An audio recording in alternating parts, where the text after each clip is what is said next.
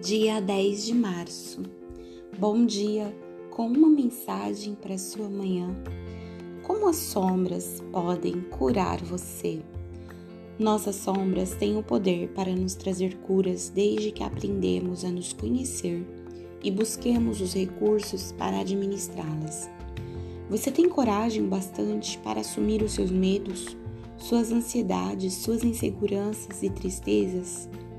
O primeiro passo é se conscientizar dos sentimentos e comportamentos indesejados ou limitantes. O segundo é, dentro de situações ou locais protegidos, você se permitir sentir esses comportamentos ou sentimentos que o limitam. Em seguida, desapegue-se de toda dor e negatividade que te provoca.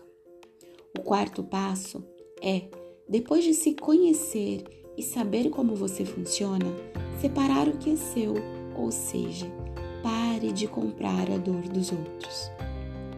O quinto passo, tenha claro e consciente que pode sentir medo, mas você não é o medo.